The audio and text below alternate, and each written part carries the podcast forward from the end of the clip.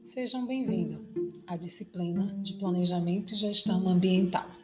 O tema da nossa aula de hoje refletiremos sobre o meio ambiente e os seus impactos.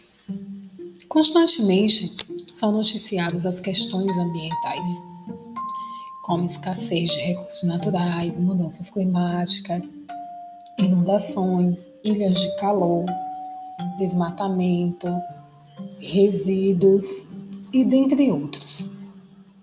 De acordo com a resolução número 01 de 1986, a resolução CONAMA, considera-se impacto ambiental qualquer alteração das propriedades físicas, químicas e biológicas do meio ambiente causada por qualquer forma de matéria ou energia resultante das atividades humanas que direta ou indiretamente possam afetar a saúde, a segurança e o bem-estar da população, as atividades sociais e econômicas, a biota, as condições estéticas e sanitárias do meio ambiente e a qualidade dos recursos ambientais.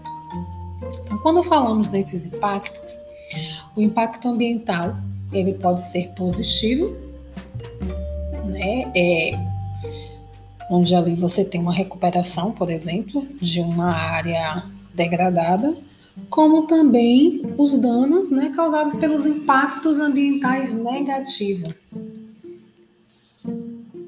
Esses impactos ambientais negativos eles podem ser diretos, como também indiretos.